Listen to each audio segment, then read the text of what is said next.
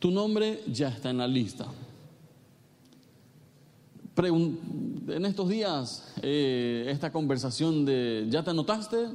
¿Ya te inscribiste? ¿Ya está tu nombre en alguna lista? ¿Ya cargaste tus datos en esa lista?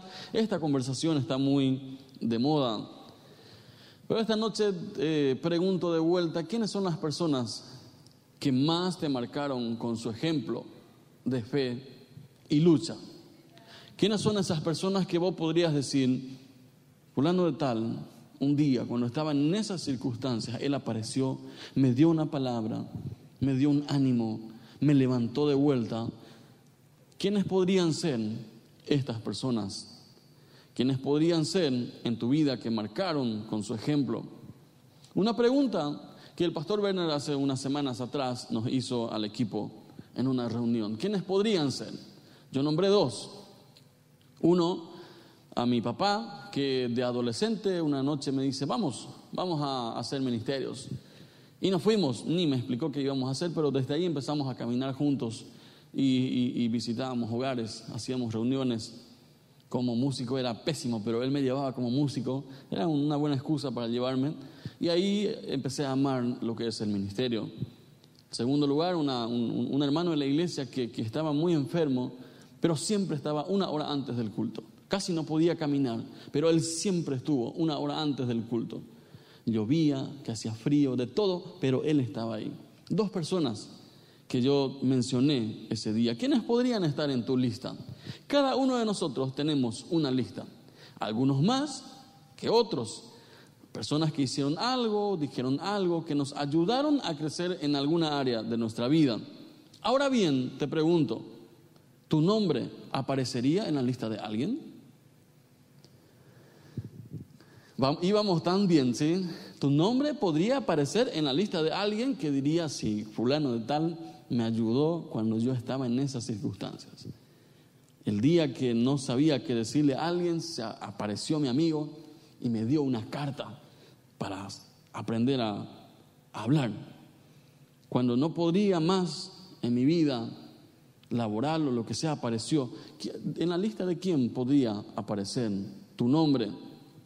Hoy estamos celebrando el Día de la Madre en varias naciones. En Paraguay celebramos una parte hoy, eh, ya que las iglesias de trasfondo alemán lo celebran hoy. La cultura paraguaya lo celebramos el próximo domingo, pero hoy arrancamos lo que después vamos a seguir en las próximas semanas. De alguna forma, personas que marcan trascendencia, personas que marcan, impactan en nuestras vidas, personas cercanas a nosotros, padres que están aquí, hijos que están aquí, nadie se va a salvar hoy quiénes están en tu lista y quién, en la lista de quién podrías aparecer. Dos cosas que podemos hacer hoy para marcar la diferencia. Y les invito a que abran su Biblia para que podamos leer una historia muy interesante, una historia que varias veces hemos compartido, pero que eh, hoy queremos volver a leer juntos, queremos volver a compartir juntos para que eh, juntos podamos ver lo que podemos hacer como familias. Mateo capítulo 26, el versículo 36. Alguno dice familia y va a hablar de Getsemaní. Dice, ah, con razón, porque mi, mi casa está medio con Getsemaní más o menos. No, no, no va a ser así. Mateo capítulo 26, el versículo 36 en adelante dice así. Entonces Jesús con ellos, llegó Jesús con ellos a un lugar que se llama Getsemaní y dijo a sus discípulos, sentaos aquí entre tanto que voy y oro. Y tomando a Pedro y a los dos hijos de Zebedeo comenzó a entristecerse y a angustiarse en gran manera. Entonces Jesús les dijo, mi alma está muy triste hasta la muerte, quédense aquí y velen conmigo. Yendo un poco adelante, se postró sobre su rostro, orando y diciendo, Padre mío, si es posible, pase de mí esta copa, pero no sea como yo quiero, sino como tú. Volvió luego a sus discípulos y los halló durmiendo, y dijo a Pedro, ¿así que no habéis podido velar conmigo una hora? Velen y oren para que no entren en tentación, porque el espíritu a la verdad está dispuesto, pero la carne es débil. Otra vez fue y oró por segunda vez diciendo, Padre mío, si no puede, pasa de mí esta copa sin que yo la beba. Hágase tu voluntad. Volvió otra vez y los salió durmiendo porque los ojos de ellos estaban cargados de sueño y dejándolos se fue de nuevo y oró por tercera vez diciendo las mismas palabras. Velen y oren para que no entren en tentación. Dos principios sencillos que hoy queremos ver, cómo Jesús nos dejó a nosotros eh, estos principios que ya sea que te toque hoy ser una mamá, te toque hoy ser un papá, te toque ser un maestro, te toque ser un empresario, te toque ser un trabajador, el, el lugar en donde estés, no vas a poder decir, bueno, hoy no es para mí esta palabra. Porque estos principios son tan importantes para nuestras vidas, para nuestro crecimiento en el, en el caminar con Cristo, que una vez que evitamos estos dos principios empezamos a decrecer. Cuando nadie puede decir yo soy un cristiano y no ora, por ejemplo. No podríamos decir yo soy un buen cristiano y no practico la oración. Así que hoy dos principios sencillos que podemos aprender eh, juntos. En el contexto, Jesús utilizó la frase velar y orar un par de veces. uno de ellos fue la noche anterior a la crucifixión. Jesús llevó a los discípulos al huerto de Getsemaní, donde oró, si es posible, pase de esta copa. Después de la oración, encontró a sus discípulos durmiendo. Estos que él dijo, voy a poner en mi lista de personas de impacto para mí, de importancia para mí, y les voy a llevar a estos tres ¿Cómo les encontró? Les encontró durmiendo. Estos tres que debían ser los estandartes, los, ahí, las tres personas que, deberían de, estar alentándole a Jesús, estaban durmiendo. Y uno lee así en frío y dice, bueno, pero era de noche, ellos no entendían todo lo que iba a pasar. Pero Jesús les explicó antes cómo estaba su, su corazón, su situación. Y aún así no pudieron con el sueño. Primer principio que Jesús dice, velen. Velar, ¿qué es velar para nosotros hoy? Es un estado de estar listo para discernir y ver lo que ocurre alrededor mío. Mucha gente no sabe lo que ocurre alrededor de él. Imagínate que se metan con tu familia y tú no, no, no, no entiendas lo que está sucediendo porque no estás velando. Muchos van en picadas en su economía, pero no, simplemente no reaccionan porque no están velando. Velar, básicamente, lo que el Señor quiere decir en estos versículos, dos cosas muy importantes. La primera de ellos, que estemos alertas, velando, vigilantes y bien despiertos con respecto a las cosas que suceden a nuestro alrededor. ¿Qué es lo que está sucediendo a tu alrededor? ¿Cuáles son las cosas que están sucediendo a tu alrededor y que tú no le das importancia? Por ejemplo, mucha gente sigue sin, como si nada campantemente por ahí, negando la existencia del virus.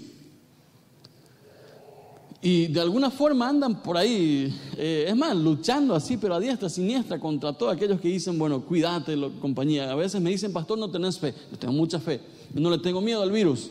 Pero eso no significa que me voy a descuidar. Voy a hacer mi parte, voy a alimentarme bien. Ejercicios cada vez que puedo.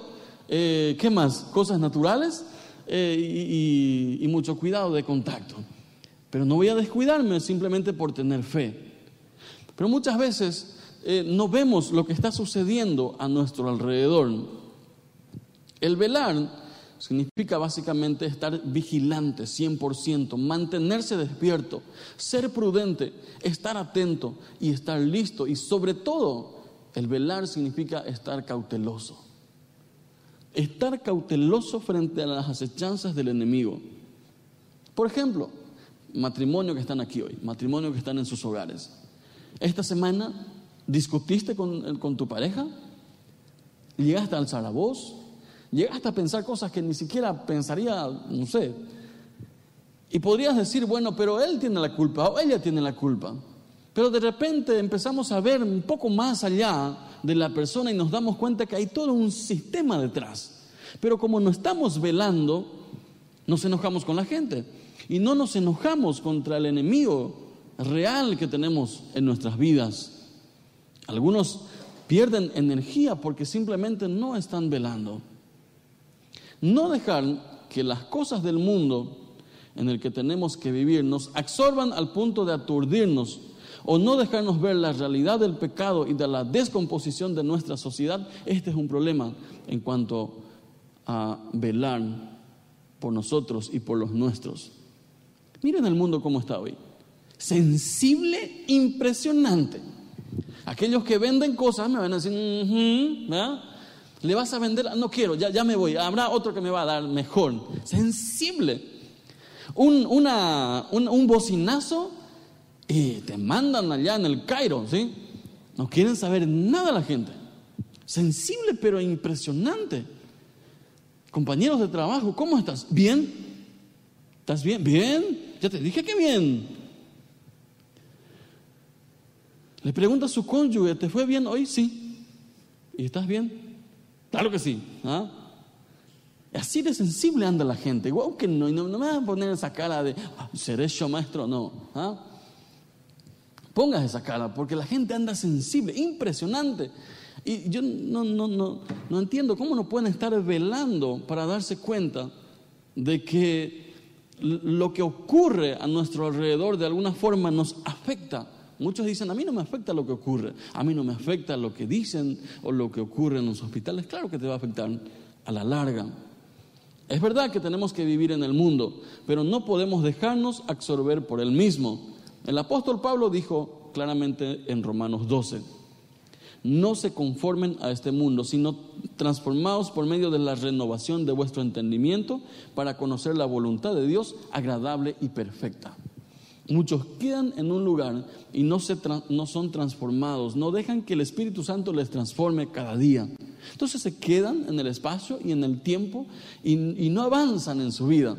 Lo que fue el problema de ayer sigue siendo el mismo de hoy, de mañana, de pasado mañana, simplemente porque no están velando. Dice, el diablo nunca puede hacer contigo lo que él quiere, sino que hará lo que tú quieres. Uno dice, ¿qué? Se supone que a él le culpamos de todo. Sí, pero él no va a hacer lo que él quiera hacer contigo porque eres hijo de Dios, tienes autoridad. Pero él te presenta cosas que sabe que a vos te gustan. O, o que no. Por ejemplo, te vas manejando por, no sé, por la Transchaco, por, ¿a quién más la agarramos hoy? Por Acceso Sur, por, por Félix Bogado, o allá en, Sacramento, manejando por ahí, y ves una, eh, una publicidad de cubiertas. Y dos chicas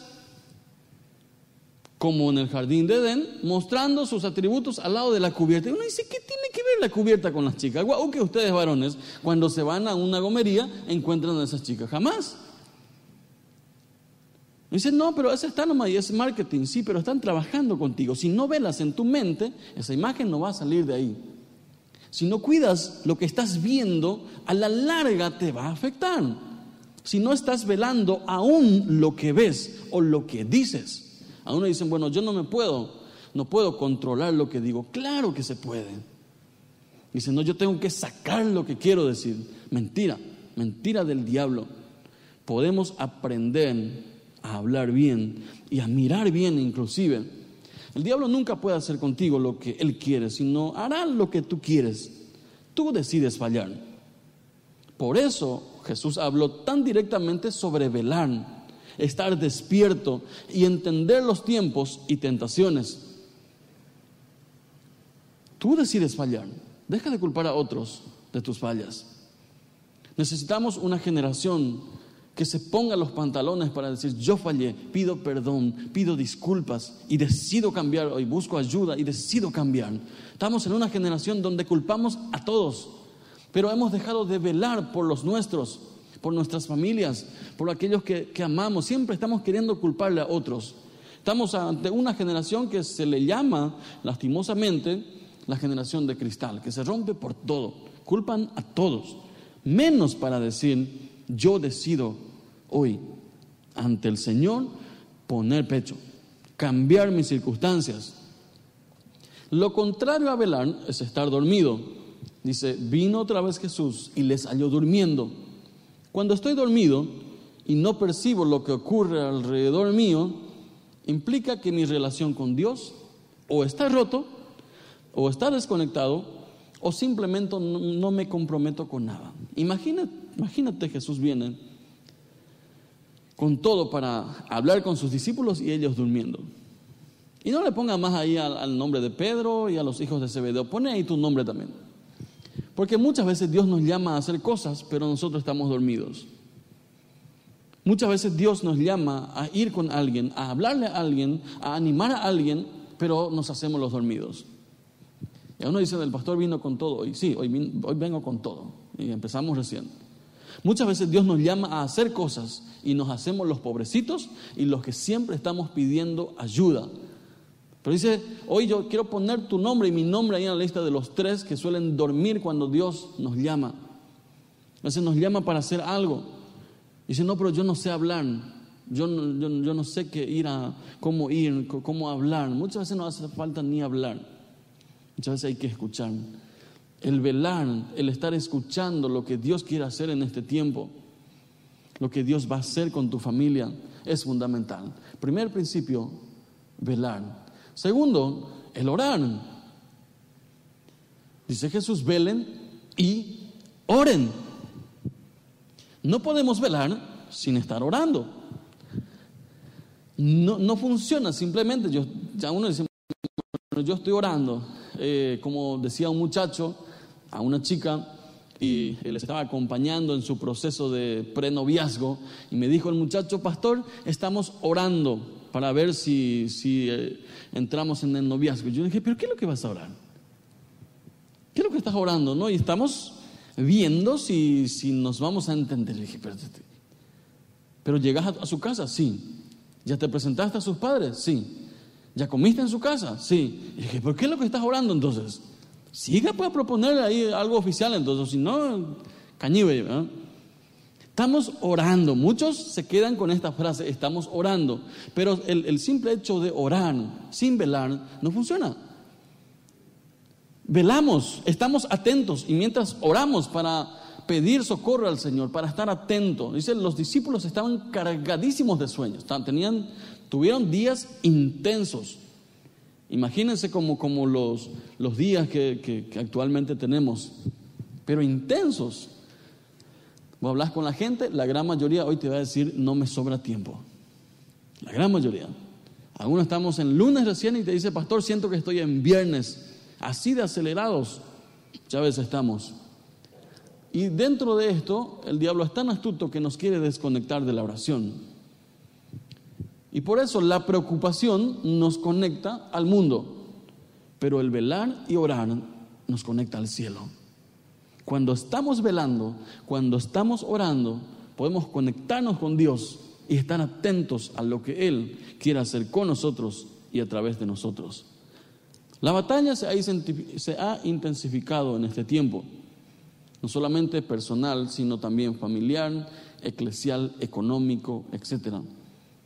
Por eso esta orden de Jesús para este tiempo tiene su lugar más que nunca. Velen y oren. Abran sus, sus páginas de Facebook. Todas las publicidades que te mandan. Abran un, canal, abran un su canal en la televisión, los programas que se vienen, dicen, no, no, no pasa nada. Mucha basura como y quieren vender como algo normal. Si no velamos por nuestros hijos, si no velamos por aquellos quienes nos rodean, la invasión una y otra vez desde la mañana están ahí a flor de piel. Este es el tiempo para hacer de que tanto podamos velar y orar así como Jesús nos dice. Cada uno es llamado a ser responsables de mantenerse en santidad y responsabilidad. Por ejemplo, usted no puede vivir de la oración del pasado. Lo que ayer oraste, hoy ya se venció. Por eso aquellos que están orando por alguien, que no me cuenten así si no, si no tienen un plan específico, Hoy hay que orar de vuelta, que dicen, estoy orando por un trabajo, o ayer ya oré por, por el trabajo, siga orando hoy, siga orando mañana. No descanse de esa oración, no está en la cantidad solamente, sino en la calidad, porque en la medida que oramos podemos tener ese gozo de estar conectados con el Espíritu de Dios. Dice Abacut y velaré y esperaré aquí a lo que el Señor me va a decir. Tocante a mi queja. Pero dice, velaré y me sentaré y esperaré aquí. O no me voy a ir aquí hasta que me responda. y a veces hablamos una vez y decimos, el Señor no me respondió. Y ya renunciamos. Una noche estaba, una tarde, perdón, estaba hace 10 años atrás, más o menos, estábamos trabajando con, con casos muy especiales. Y una tarde me fui a visitarle a una hermana anciana y, yo tenía un corazón bastante afligido en esos días, muy cargado. Estaba pensando seriamente en renunciar al ministerio en ese tiempo. Y yo me fui para animarle a esta hermana. Tenía más o menos 78 años, cuatro cirugías. Era, era una heroína. Y de repente llego y le escucho. Yo me fui para animarle. De repente me mira y me dice, mira, eh, yo todos los días estoy orando por ti a las 3 de la mañana. Todos los días el Señor me despierta para orar por ti, para que no desistas de tu llamado. Ni hacía falta, ya, ya, ya, simplemente teníamos que juntar en, balde nuestras lágrimas ahí. Era el Señor diciéndome, yo no te he dejado huérfano, yo no te he dejado solo, yo estoy contigo, hay gente orando por ti. Y hoy digo, hoy en la iglesia, tanto a los que estamos presentes como a aquellos que nos ven en las redes, aquellos que nos van a ver después, hay gente esperando tu oración, hay gente que necesita tu oración y tú necesitas orar. No solamente para eh, decir yo oré por alguien, sino hay, hay, hay tanta gente hoy necesitado de nuestras oraciones. No pierdas la oportunidad. Y hoy en día con la tecnología que tenemos, llama a alguien, Escribe a alguien, estoy orando por ti, estoy orando por tu vida, por tu familia. No desaproveches estas oportunidades. Velen y oren. Solo podemos permanecer fieles cuando nos dedicamos a la oración.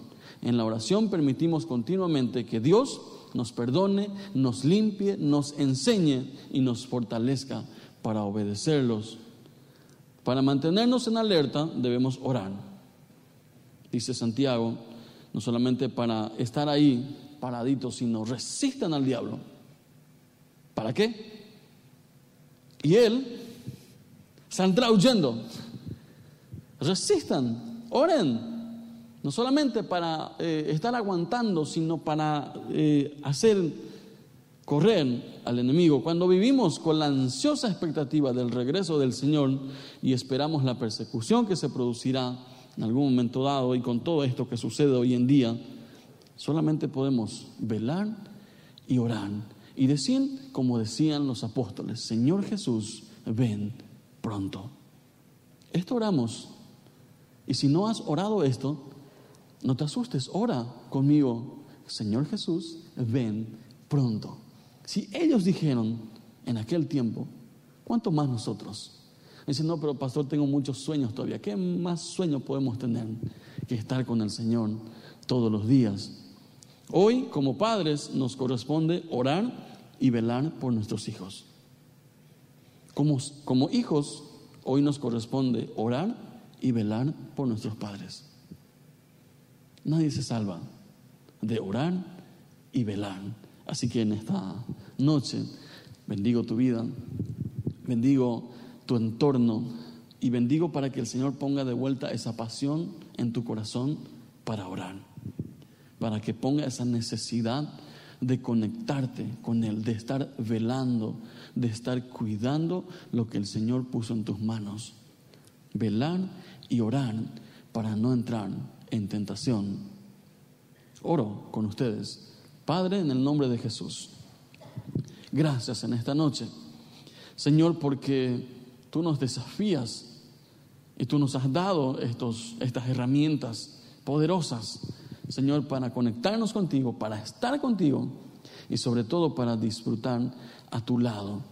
En el nombre de Jesús, Señor, toda, eh, todo plan del enemigo de desequilibrar nuestras vidas, de desequilibrar nuestro entorno, ayúdanos a poder estar en alerta a cuidar nuestra mente, nuestros pensamientos, nuestros sentimientos, nuestras palabras, para que en todas las áreas podamos parecernos a ti.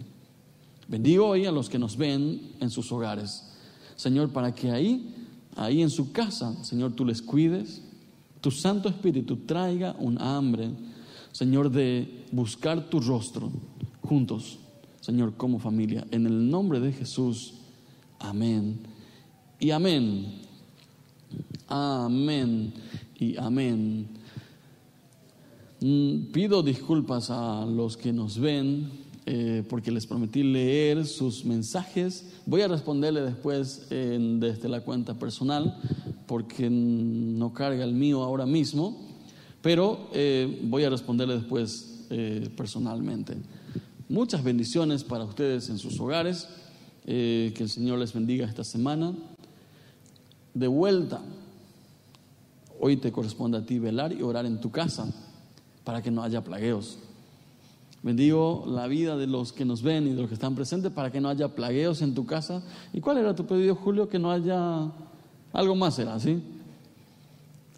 Más allá del plagueo, que no haya nervios también, no haya, no haya reacciones y cosas así. ¿verdad? Que el Señor bendiga, traiga paz en tu casa y nos volvemos a ver el próximo domingo. Vamos a celebrar el día patrio, queremos orar por nuestra nación, queremos orar eh, por nuestro país celebrar también eh, una vez más el Día de la Madre. Así que muchas bendiciones y nos vemos el próximo domingo.